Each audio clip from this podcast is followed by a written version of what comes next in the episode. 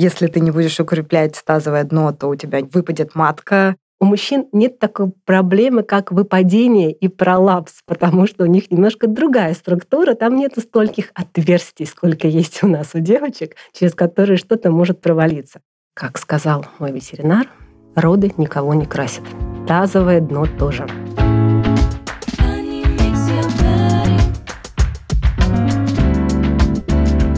Всем привет! С вами Фанни Makes You подкаст студии йоги и пилатеса Светланы Бондарчук Фанни Студио обо всем, что связано с телесными практиками и спортивным образом жизни. А я его ведущая Тоня Голубева. Выпуск подготовлен совместно с международным сервисом аудиокниг по подписке Storytel. И сегодня у нас в гостях Оля Мешкова, преподаватель хатха-йоги и йога-терапии Фанни Студио. Оля у нас уже не в первый раз. Ищите ссылку на эпизод о йоге с ее участием в описании. Оля, привет. Привет. Этот эпизод мы решили посвятить, с одной стороны, довольно узкой, а с другой абсолютно бездонной теме, а именно тазовому дну. О нем постоянно говорят на занятиях йогой и пилатесом, и оно окутано множеством мифов. В общем, будем разбираться, что это за зверь такой, как на самом деле можно этого дна достичь и вообще зачем. Оля, давай начнем сначала. Что такое тазовое дно? Тазовое дно, оно, наверное, больше пошло уже из пилатес. Это более правильное определение и относится к нему. Но все, что мы делаем, это все йога, как мы знаем, поэтому пилатес это отчасти тоже йога, поэтому тазовое дно тоже касается йоги. Вот сейчас тренеры по пилатесу просто, я думаю, готовы опротестовать. Поговорим. Тазовое дно — это скорее собирательный термин, который включает в себя и связки, и мышцы, и околокостные структуры, и какие-то суставы. Все это входит именно в тазовое дно, тазовый регион. Но по сути, когда мы говорим именно про тазовое дно, мы имеем в виду гамачок. Это мышцы, на которых у нас крепятся органы брюшной полости. Это матка, яичники, это часть толстой кишки, которая приходит, это сам кишечник и все его содержимое. Сколько у нас метров кишечник? А я не знаю. Очень много, более ста. Это все тазовое дно. А в йоге конкретно этого термина нету, но есть э, несколько техник, которые укрепляют и работают с этим регионом. Это мула банха и удияна банха, которые скорее описывают да, какую-то часть э, тазового дна. Но все таки это большой собирательный термин, который включает в себя все структуры, такие как еще и ягодицы, и бедра, и ноги, и живот, и спина, и поясница. То есть это не конкретный орган, а целая область, и, по сути, область это задействована в миллиарде упражнений. Совершенно верно. И в миллиарде движений, и функционал у него очень большой. А зачем эту область укреплять? Это очень правильный вопрос. Потому что когда ты знаешь, зачем и для чего ты это делаешь, это нужно задавать себе перед каждым действием. И если ты видишь цель и хочешь достичь какого-то результата, ты понимаешь, какого блага ты хочешь получить от того или иного действия, то ты это делаешь. Поэтому тут тоже надо задать себе вопрос, зачем ты это делаешь. Из страха какие-то ужасные байки вокруг этой области, этого региона ходят, что если ты не будешь укреплять тазовое дно, то у тебя выпадет матка, ты будешь бесконечно страдать недержанием мочи и все такое. Очень много симптомов назвала, да, ты уже в теме. Если есть определенные симптомы, которые свидетельствуют о том, что есть слабость и необходимо укреплять тазовое дно, тогда мы с этим работаем. Если нет, то это просто профилактика, и она идет во всех упражнениях, потому что всегда на нем делаем акцент, и это не какой-то специфический комплекс. Он укрепляется во всех движениях, потому что невозможно не задействовать тазовый регион, даже когда мы работаем со спиной, с животом, с ногами. Всегда он у нас находится в центре движения. А по каким еще симптомам можно понять, что что-то не так? Симптомов очень много. Часто это попадание воздуха во влагалище. Это недержание мочи, недержание кала, например, при смехе, при чихании, при прыжках на батуте достаточно частая история. Это пролапсы внутренних органов, да, это выпадение или смещение, провисание матки, мочевого пузыря. Это может быть дискомфорт во влагалище, как будто ощущение какого-то инородного тела. Это болезненный половой акт, это болезненная менструация и в редких случаях болезненная овуляция. У мужчин это может быть частое мочеиспускание, это воспаление предстательной железы, это андрогенный дефицит, это нехватка тестостерона. Это все тоже проблемы, связанные с регионом тазового дна. На самом деле ты мне сейчас немножко открываешь Америку, потому что про тазовое дно обычно говорят в разрезе женщин все-таки. И даже более узко в разрезе беременности и родов и проблем, связанных с этими состояниями. То есть э, мужчинам тазовое дно тоже нужно укреплять. У мужчин нет такой проблемы, как выпадение и пролапс, потому что у них немножко другая структура, там нет стольких отверстий, сколько есть у нас у девочек, через которые что-то может провалиться. У мужчин это больше не связано с особенностью строения. Хотя мы примерно одинаковые, да, у нас примерно одинаковое строение половой системы, и тазовое дно тоже нужно укреплять. Просто у мужчин оно работает немножко по-другому. По-другому в плане, что а, больше на массаж и на стимуляцию для того, чтобы для профилактики именно заболеваний предстательной железы. Самое распространенное имя, которое используют в контексте мышц тазового дна, это Кегель. И не все, впрочем, знают, что это имя, вернее, даже фамилия человека, который в середине 20 века разработал упражнения для нехирургического лечения, недержания и выпадения у женщин органов малого таза. Это был американский гинеколог, его звали Арнольд Кегель.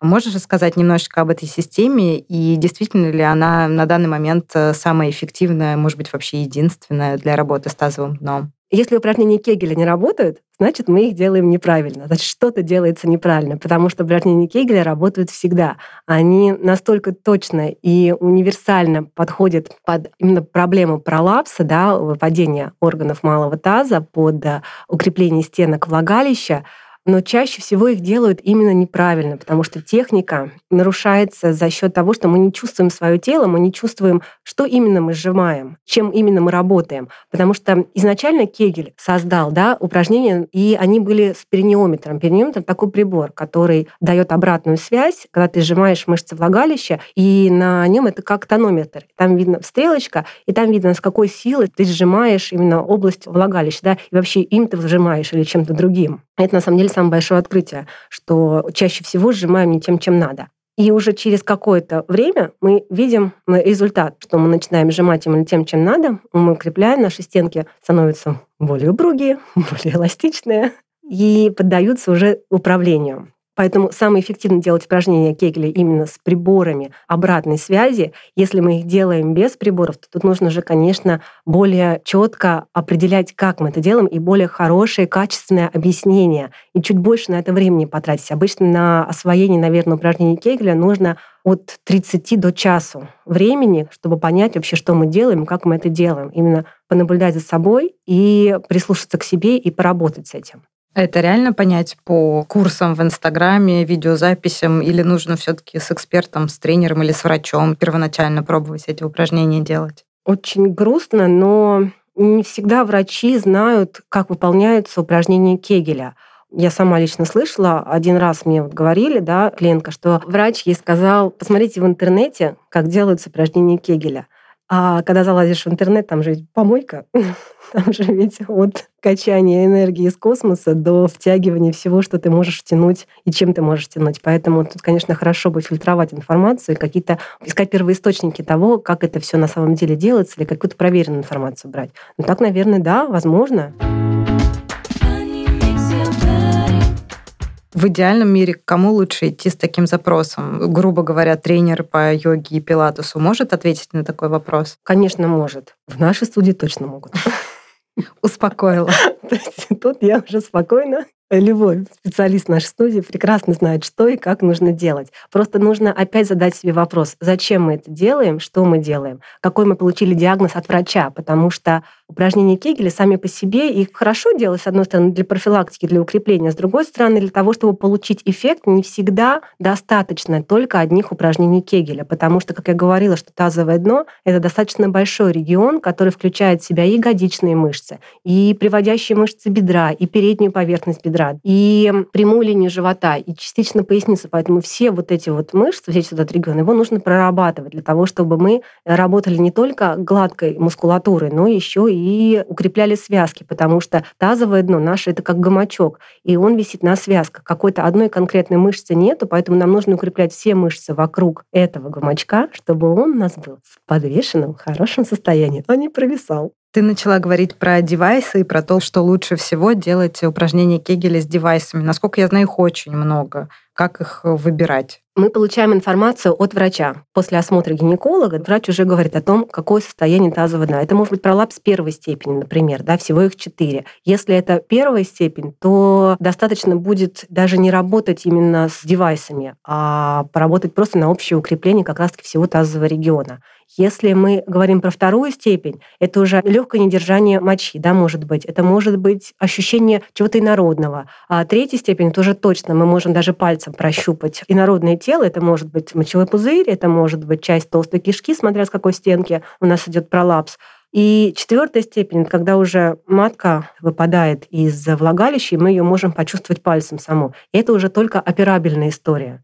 И, к сожалению, тут уже не поможешь ни кегелем, ни какими другими упражнениями. Это операбельная, эта операция сейчас делается хорошо, просто, быстро, без длительного клинического нахождения в стационаре. Поэтому здесь бояться не стоит, просто понимать, какая у нас степень и чего мы хотим получить. Что касается тренажеров, их очень много, и это прям радует, так как я люблю игрушки, все любят игрушки.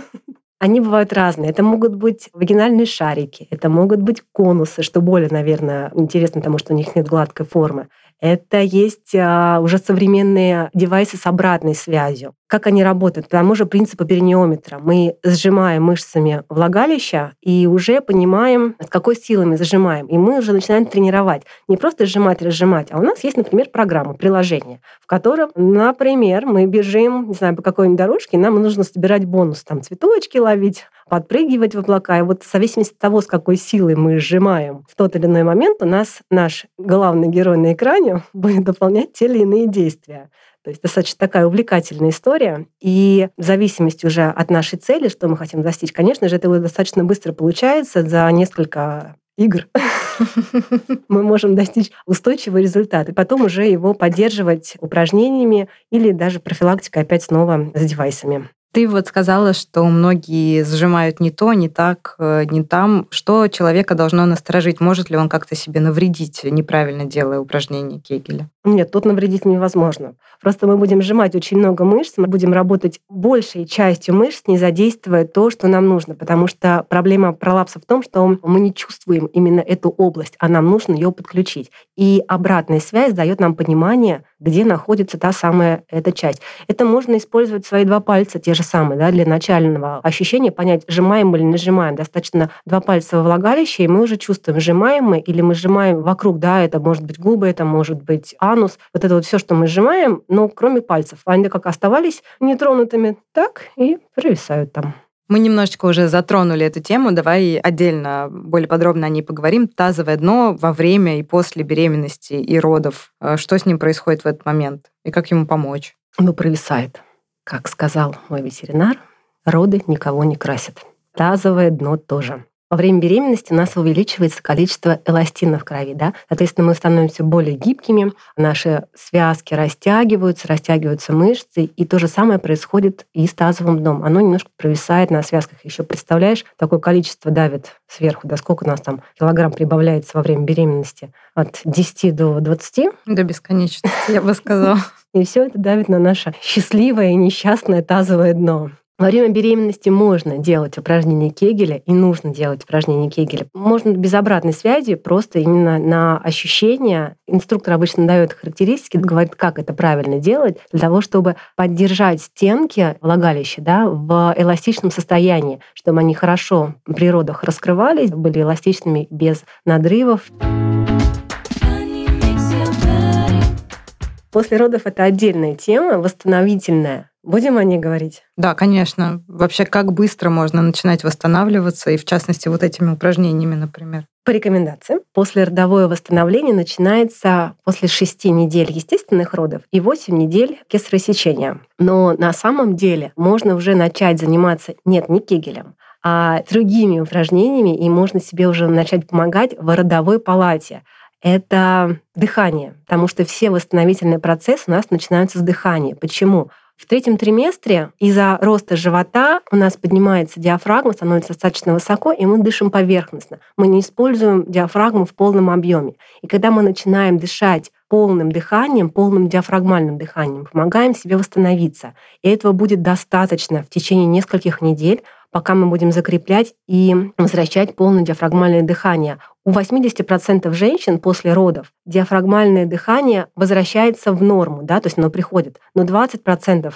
так и остается дышать грудным поверхностным дыханием. И нужно заставлять себя, нужно помогать себе и учить себя дышать заново, потому что беременность — это такой длительный процесс, который изменяет очень многие процессы в организме. Помимо того, что мы улучшаем работу сердечно-сосудистой системы, мы еще помогаем себе собрать живот, собрать мышцы тазового дна и помочь матке а, сокращаться. Дыхание звучит очень просто, понятно, разумно. О чем речь? Мы же все время дышим. Это какие-то специальные техники, которые после родов надо использовать? Как я же сказала, начинаем полного дыхания, с полного диафрагмального дыхания, когда мы задействуем весь объем легких, да, начиная дышать и грудью, и животом. Но при этом живот мы насильно не выпячиваем, мы не стараемся увеличить внутрибрюшное давление. Мы, наоборот, просто расслабляем его. На вдохе живот расслабляется, и на выдохе живот собирается.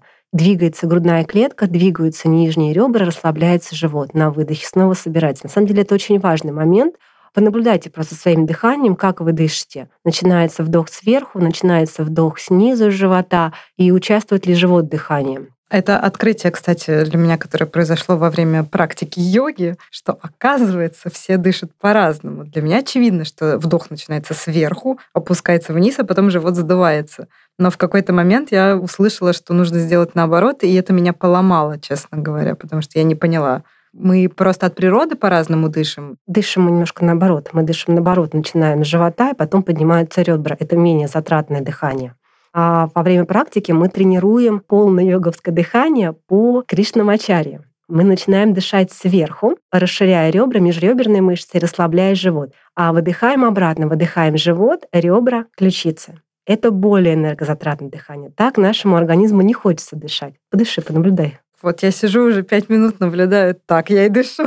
Это энергозатратно? Да. Я, как обычно, иду каким-то сложным путем, когда можно просто дышать. Мне кажется, про дыхание говорят все всегда, уже просто из каждого утюга звучит про важность и необходимость дыхания, но, наверное, невозможно переоценить его, потому что это настолько естественный процесс. Наша жизнь начинается вдохом и заканчивается выдохом, собственно, последним. Все. Давай вернемся к восстановлению после родов. Раз уж мы затронули эту тему, то еще одна проблема, с которой люди часто сталкиваются, женщины, после рождения ребенка, это диастаз. Он бывает только после родов? Про диастаз всегда говорят именно в женском контексте, да, про послеродовое состояние. Но у мужчин тоже есть диастаз. И это нечастое явление, и про него не говорят, потому что мужчинам он не мешает, он не влияет на секс, дырка им это в животе не особо не мешает, все комфортно. У женщин же немножко другая история. Во-первых, это эстетическая история, потому что нам нужно быть красивыми, всегда хочется именно плоский красивый живот, желательно с кубиками, непонятно зачем. Диастаз — это именно дисфункция работы мышц живота, спины и тазового, опять-таки, региона. Это дырка между прямыми мышцами живота. И да, она чаще всего возникает после родов, в 80% случаев.